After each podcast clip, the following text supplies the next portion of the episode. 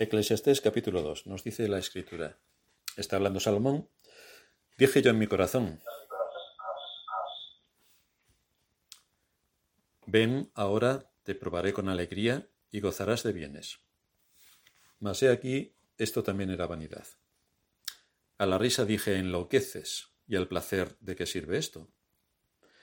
Propuse mi corazón agasajar mi carne con vino, y que anduviese mi corazón en sabiduría, con retención de la necedad, hasta ver cuál fuese el bien de los hijos de los hombres, en el cual se ocuparan debajo del cielo todos los días de su vida. Engrandecí mis obras, edifiqué para mí casas, planté para mí viñas, me hice huertos y jardines, y planté en ellos árboles de todo fruto. Me hice estanques de aguas para regar de ellos el bosque donde crecían los árboles. Compré siervos y siervas, y tuve siervos nacidos en casa. También tuve posesión grande de vacas y de ovejas, más que todos los que fueron antes de mí en Jerusalén. Me amontoné también plata y oro y tesoros preciados de reyes y de provincias, me hice de cantores y cantoras, de los deleites de los hijos de los hombres, y de toda clase de instrumentos de música. Y fui engrandecido y aumentado más que todos los que fueron antes de mí en Jerusalén. A más de esto, conservé conmigo mi sabiduría. No negué a mis ojos ninguna cosa que desearan, ni aparté mi corazón de placer alguno, porque mi corazón gozó de todo mi trabajo, y esta fue mi parte de toda mi faena. Miré yo luego todas las obras que habían hecho mis manos, y el trabajo que tomé para hacerlas. Y he aquí, todo era vanidad y aflicción de espíritu, y sin provecho debajo del sol. Lo que aquí nos muestra Salomón es que cuando se entregó a los deseos de su corazón, había intencionalidad, por eso comienza diciendo, dije yo en mi corazón, dije yo en mi corazón. Aquí no estamos hablando de una tentación, sino de una determinación motivada por su búsqueda del sentido de la vida. ¿Qué sentido tiene la vida en este mundo? ¿Cómo puedo satisfacer la necesidad espiritual de mi alma? ¿Cómo puedo alimentar mi alma? Y en esto estaba ocupado Salomón. Como ya hace más de un mes que dimos nuestra última exposición, Recuerdo que estuvimos viendo tres puntos. La determinación de Salomón para llevar a cabo toda esta actividad, sus experimentos en segundo lugar, sus experimentos con el placer, y en tercer lugar las conclusiones a las que llegó. Salomón nos dice cuál era el deseo de su corazón. Diviértete. Bueno, eso en nuestra época, imagínate, los chavales están esperando que llegue el jueves para empezar su diversión hasta los chavales y no tan chavales hasta el lunes casi por la mañana. Diviértete. Y aquí Salomón nos va a hablar básicamente de dos clases de placeres, los placeres sensuales y los placeres materiales. Los placeres sensuales son aquellos que satisfacen los deseos de nuestros sentidos físicos, por eso son sensuales, y tienen que ver con el deseo de comer, de beber, de descansar, de entretenerse. Ahora bien, aunque estos deseos en sí mismos no son pecaminosos, siempre y cuando se hagan de acuerdo a lo que las escrituras nos enseñan, hay sin embargo maneras pecaminosas de satisfacerlos. Cuando estos deseos ocupan la mayor parte del tiempo o no los controlamos, entonces se convierten en un pecado. Son lícitos en condiciones normales, pero son ilícitos cuando se abusan de ellos. Son los que Juan, el apóstol Juan, llama los deseos de la carne. De manera que aunque el comer puede ser un gran placer, porque uno se deleita saboreando distintos platos y le encanta el sabor de distintas cosas, si ese deseo de comer es en exceso, entonces estamos hablando de glotonería, que es un grave pecado, porque no hay un control sobre uno mismo para dejar de comer y comer lo que tiene que comer con los límites que tiene que establecerse. Si ocurre en la bebida y es en exceso, pues entonces pasa a ser borrachera. El descansar en exceso produce holgazanería y el entretenimiento en exceso produce irresponsabilidad. Así que cosas que son lícitamente buenas en su ah, apropiado tiempo y con su determinado uso, cuando el tiempo se excede y se abusa, entonces estamos hablando de otra cosa que es completamente pecaminosa. Aparte de los deseos sensuales, también hay deseos materiales, aquellos a los que eh, el apóstol Juan llama el deseo de los ojos. Deseamos riquezas, posesiones, posición social, y en todo esto estaba involucrado Salomón. Así que vamos a ver algunos de los placeres a los que Salomón se entregó. Dice el versículo 3, propuse en mi corazón agasajar mi carne con vino y que anduviese mi corazón en la sabiduría. Si lo trasladamos a nuestra época, podríamos ver que Salomón era ese tipo de persona que en nuestros días visitaría los restaurantes más refinados. Se gastaría 300 euros en una cena. Bebería los mejores vinos. Y comería la carne más exquisita. De eso estamos hablando. Ahora bien, puede que alguien se pregunte, ¿y qué tiene eso de malo? ¿Qué tiene de malo que Salomón haya disfrutado de los mejores vinos de su tiempo? o de los lujos que su riqueza y su posición como rey le permitía disfrutar. Y para responder correctamente a estas preguntas debemos hacer otra pregunta personalizada. Y la pregunta sería, ¿tendría esto algo de malo para Salomón? ¿Por qué era pecado o por qué podría ser pecado en el caso de Salomón el hacer estas cosas que en sí mismas no son pecaminosas? Pero lo que estamos viendo en el texto es que Salomón le dio la prioridad a estas cosas en su vida. El problema aquí estaba en la esperanza y en la expectación que él tenía mientras bebía su buen vino y disfrutaba de todos los lujos que su posición social le permitía. Lo que tuvo de malo para Salomón fue el fervor con el que se entregó a estas cosas, porque ahí puso su corazón. Y ya sabemos lo que dice la escritura. Donde está vuestro tesoro, ahí está vuestro corazón. Y todo esto lo envolvió en su búsqueda por el sentido de la vida. Salomón quiso experimentar si en esto podía encontrar el sentido de su vida, la finalidad de su existencia, llenar su vacío, de manera que por esa razón esto era malo para Salomón, era una motivación equivocada, era un objetivo falso el que estaba persiguiendo, falso por completo. En medio de todo esto que rodeaba a Salomón, se nos dice en el versículo 3, consideré en mi corazón con retención de la necedad. A veces esto nos queda un poco oscuro, así que nos vamos a ir a otra versión que nos arroja más luz sobre lo que Salomón quería decir en el texto y así nos lo aclara. Otra versión nos dice, traté de agasajar mi cuerpo con vino, mientras guiaba mi reflexión con sabiduría, y de entregarme a la necedad hasta ver en qué consistía la felicidad de los humanos, lo que hacen bajo el cielo durante los contados días de su vida. Así que Salomón buscó en el entretenimiento, el ocio y la bebida sin control para ver si podía encontrar ahí lo que tanto anhelaba.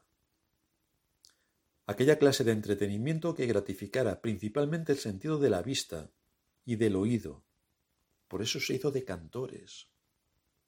Por eso se hizo de bosques, de jardines, de fuentes. Por eso puso gente para que le entretuviera. En el libro primero de Reyes, capítulo 10, versículo 22, se nos dice que a Salomón le traían cada tres años, entre otras cosas, monos y avestruces. Quería entretenerse, tener diversión, ver cosas distintas. Estos animales se usaban para entretener al rey.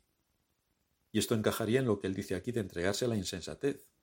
Dice de entregarme a la necedad, hasta ver en qué consistía la felicidad de los humanos.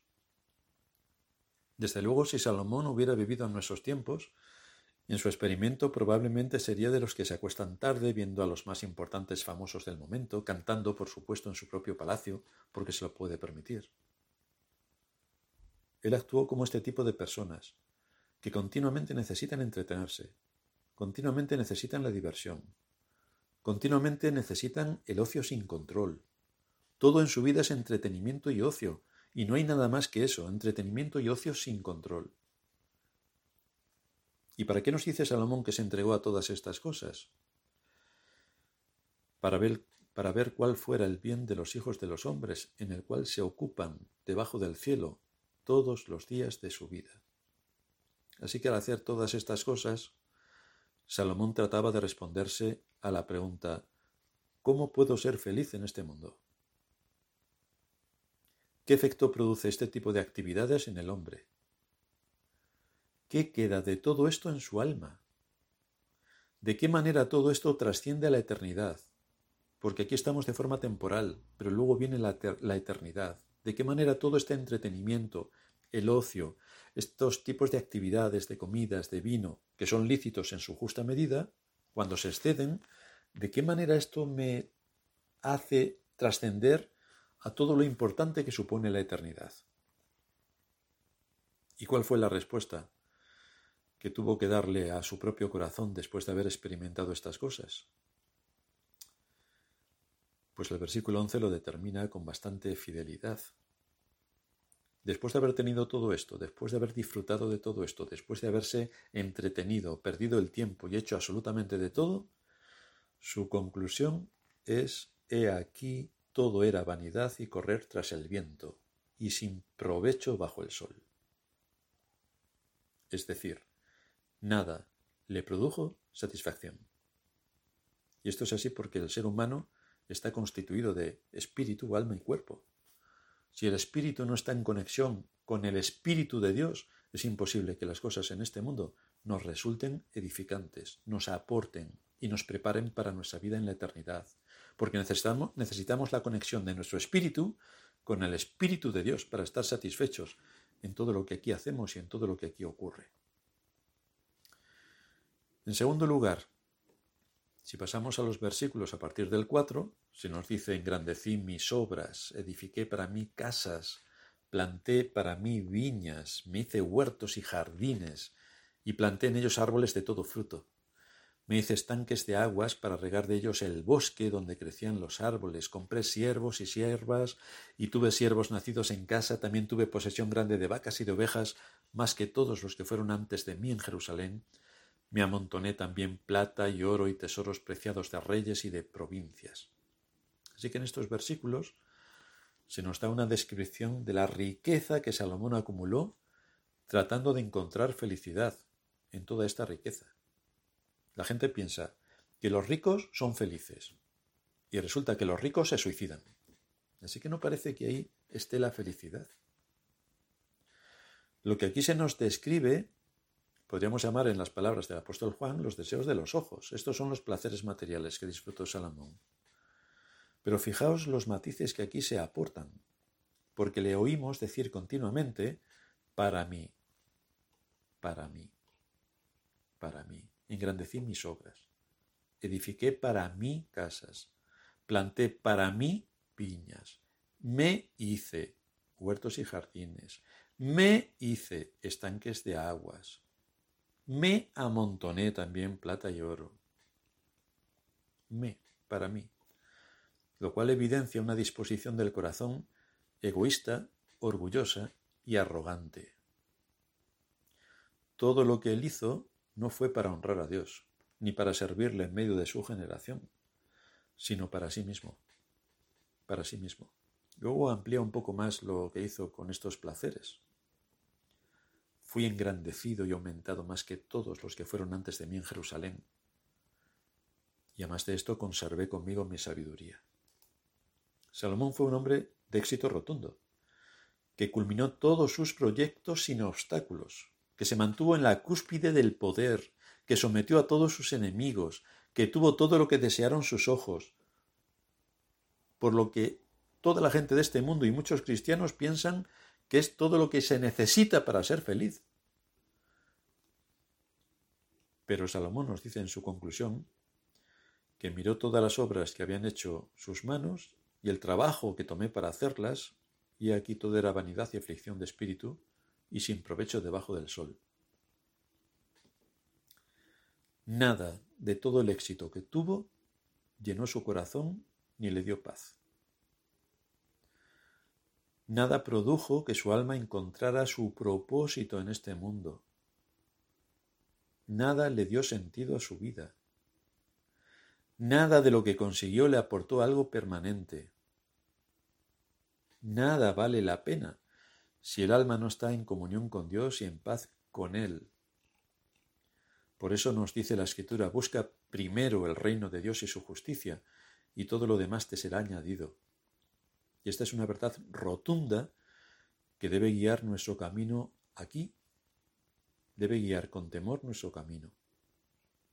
Cada uno lucha por lo que considera que es lícito y es efectivamente lo que tiene que hacer. Tiene que buscar aquello que responda a las responsabilidades que Dios le da y que actúe en consecuencia, pero sin que ello sea un fin en sí mismo, porque el fin principal, principal es buscar primero el reino de Dios y su justicia, es decir, andar de acuerdo a la ley de Dios.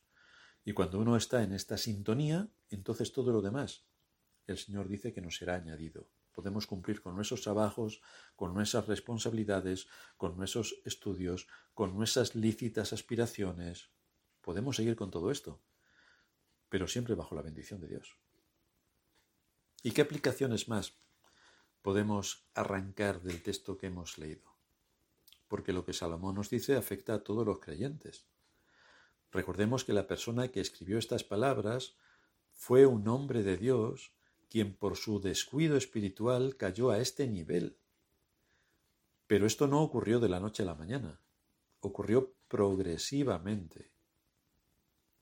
Poco a poco Salomón empezó a dejar el uso de los medios de gracia y empezó a sustituirlos por su coqueteo con el mundo.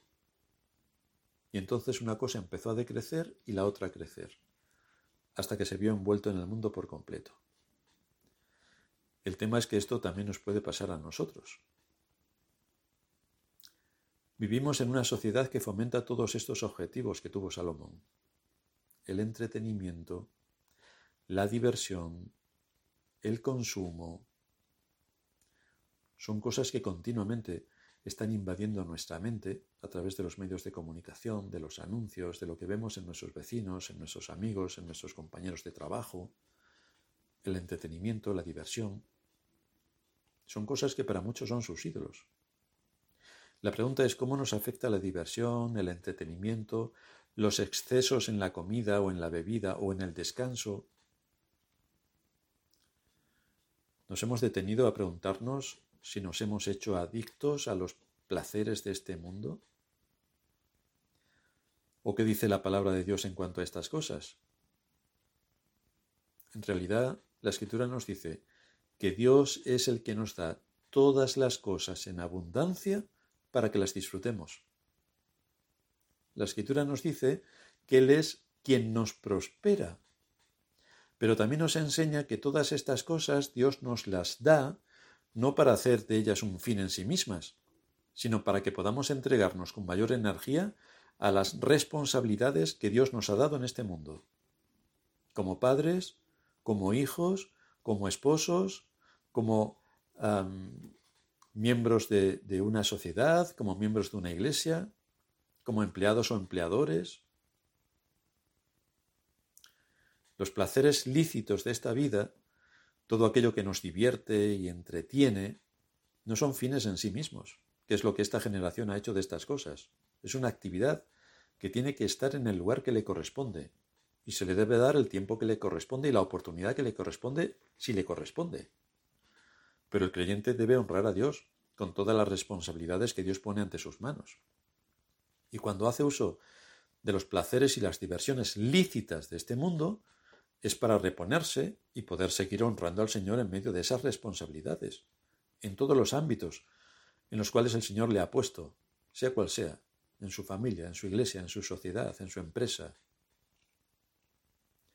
Pero cuando todo es diversión, o se busca finalidad en la diversión, en, el entretenimiento, cuando todo es televisión o cine, o tiendas, o música, o deportes, o el uso ilimitado de las redes sociales, cuando eso es en lo que invertimos la mayor parte de nuestro tiempo, es cuando podemos deducir, si somos un poco transparentes con nosotros mismos, es que tenemos un problema. Es que las cosas no van bien, porque somos adictos a algo. Es decir, tenemos un ídolo. Lo triste de esto, o lo crítico a lo que se puede llegar, es que estas cosas poco a poco van enfriando el amor a Dios nos van dejando de los compromisos que tenemos con Dios en el uso de los medios de gracia. Y todo lo que tiene que ver con nuestra edificación espiritual se va evaporando. porque estamos sustituyendo lo que realmente es importante para nuestra vida y nuestra vida inmortal como alimentación para nuestro espíritu, lo vamos sustituyendo por todo lo que este mundo nos da. El exponernos demasiado a estas cosas va carcomiendo nuestra vida espiritual y va anulando el tiempo que le debemos dedicar a Dios para ser edificados y alimentados. Así que tenemos tiempo para perder el tiempo con el entretenimiento. Mucho tiempo. Nos podemos achatear con unos, con otros, a ver las redes sociales, a ver lo que dice TikTok, a ver cómo se mueve este asunto por aquí o por allá. Cuando nos damos cuenta ya hemos perdido ahí una hora y media, dos horas, casi no nos hemos dado cuenta. Y ya no tenemos tiempo para nutrirnos de la palabra de Dios, ni para alimentar nuestro espíritu. Ese es el problema. Y si esto es lo que te está pasando, estás en la misma situación que Salomón en la misma. A las personas que les encanta divertirse y solo buscan diversión y están enredados con las redes y pierden mucho tiempo malgastando el tiempo y perdiendo todo lo que eh, pueden obtener por otros medios, a través de las redes o a través de la televisión o a través de cualquier otro aspecto que le lleve a la diversión y el ocio sin control, este tipo de personas generalmente terminan siendo frívolos, superficiales, vacíos y huecos. No puedes mantener una conversación normal con este tipo de personas, porque todo lo trivializan o infantilizan. Todo. El asunto es que debemos pensar en estos temas para evitar que ocupen un lugar indebido porque entonces, y directamente, derriban a Dios de su trono, invaden la posición que Dios ocupa, nos roban el tiempo que debemos dedicarle a Dios, nos hacen caer en las garras de la adicción y nos somete como esclavos. ¿Y qué ocurre cuando perdemos la perspectiva correcta de lo que somos y nos dedicamos a los placeres de la carne? Pues que acabamos con una mente llena de imágenes violentas y tenebrosas, porque es lo que el mundo nos vende. Entonces, la gente disfruta con el mal, no disfruta con el bien, porque el bien es muy aburrido. Hacer las cosas bien es muy aburrido. Si se lo digan a Hacienda y verás tú cómo le va a gustar el bien. Pero la gente acaba con una mente llena de imágenes violentas y tenebrosas. Fijaos un matiz. Con este tipo de indisposición para que cada cosa esté en su sitio y poner a Dios en el lugar que le corresponde, la mente queda indispuesta a la lectura. Ya solamente se admiten las imágenes, la lectura no. Esto implica una, una indisposición para acudir a las fuentes, porque las fuentes están en la lectura. Hay que investigar muchas cosas para darse cuenta de qué es lo que ocurre en este mundo y cómo los poderes de este mundo intentan engañarnos por todos sitios. Pero si solamente estamos en el uso de los medios eh, que meten basura en nuestra mente a través de imágenes, entonces esa mente se indispone a la lectura. A la vez también, como estamos ocupados con otros temas que nada tienen que ver con la edificación de nuestro espíritu, con la alimentación de nuestro espíritu, entonces el corazón no hace uso de los medios de gracia. Se va eliminando porque ya no los considera importante, ya que busca el sentido de la vida en todo lo que este mundo le aporta. Y además se fomenta en cuarto lugar, una voluntad que desea más entretenimiento, más entretenimiento, más entretenimiento, que haya más cosas que ver y más rápido. Ya sabéis que en TikTok, como mucho un minuto, eso ya es una barbaridad. Ahora 30 segundos, ahora 20 segundos. Más, más, más, más. Y sobre todo, y como decía antes, una gran frivolidad. Todo es causa de chiste o muchas conversaciones vanas, inútiles, que no sirven absolutamente para nada. Cuando te veas en medio de estas situaciones, no olvides que el diablo está engañándote y está sometiéndote. El Señor dijo claramente, la vida del hombre no consiste en la abundancia de los bienes que posee, porque uno de los engaños más perversos en todos los tiempos es el pensar que la verdadera felicidad se puede encontrar en algo externo, en algo que nos vende este mundo, alguna nueva circunstancia, alguna nueva experiencia, todo experiencias, alguna posesión, algún entretenimiento nuevo. ¿Y qué hace la gente? Corre de una cosa a otra, corre. Solo para encontrar frustración e insatisfacción al poco tiempo. Eso es lo único que obtiene. Al poco tiempo está de nuevo vacío y corren a por otra cosa nueva. Por eso las empresas y los departamentos de marketing continuamente tienen que estar sacando cosas para satisfacer la necesidad que hay intrínseca en todo ser humano que debe buscar a Dios, pero le dan chucherías para que se entretenga con estas cosas y pierdan el tiempo. Y luego sacan otra y luego otra y luego otra y así los entretienen hasta que entran en el infierno.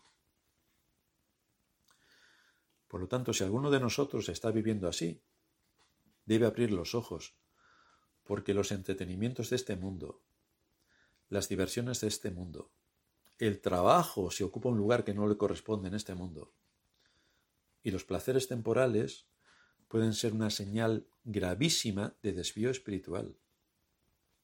Así que suplica al Señor que te ayude y que te mantenga unido a Él, para que puedas disfrutar lícitamente de las cosas de este mundo, pero que no te esclavicen y desde luego que no te impidan que Dios esté en el lugar de honor que le corresponde. No olvides cuál es el trono de Dios y de su Espíritu en el corazón de los creyentes. No permitas que a través de todo lo que está ocurriendo, por todo lo que nos envuelve, Dios sea derribado de su trono y el tiempo que le debes a Dios se lo dediques a otras cosas.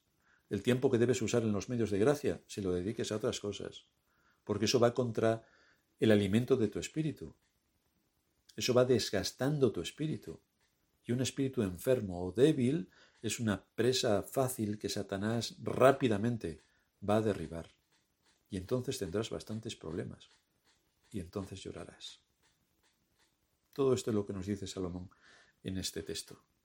Por lo tanto, tenemos que alentar nuestro corazón y saber que es primero lo primero. Busca primero el reino de Dios. Busca su justicia, busca cómo honrarle, haz uso lícito de las cosas que Dios te da en este mundo y disfruta de ellas, pero lícitamente, porque así podrás encontrar el sentido de la vida que solamente está en Dios y podrás disfrutar de todo lo que Dios en su misericordia nos da. Vamos a terminar en oración. Padre nuestro que estás en los cielos, gracias te damos una vez más por exponernos en tu palabra estos matices importantes que nos hacen ver cómo debemos afrontar el mundo en el que vivimos y cómo debemos dedicar el tiempo a lo que primeramente corresponde, y es a ponerte a ti en el primer lugar y a partir de ahí que podamos hacer uso de los bienes que tú nos das, de las circunstancias en las que nos pones y de los placeres lícitos que están a nuestra disposición de acuerdo a tu voluntad soberana y de acuerdo a tu misericordia. Así que te suplicamos que nos hagas meditar en estas cosas para que en todo busquemos honrar tu nombre, servirte en medio de nuestra generación y preparar nuestro espíritu para cuando se reúna en el reino de los cielos con nuestro Señor y Salvador. Todo esto te lo pedimos en el nombre de Cristo nuestro Señor. Amén.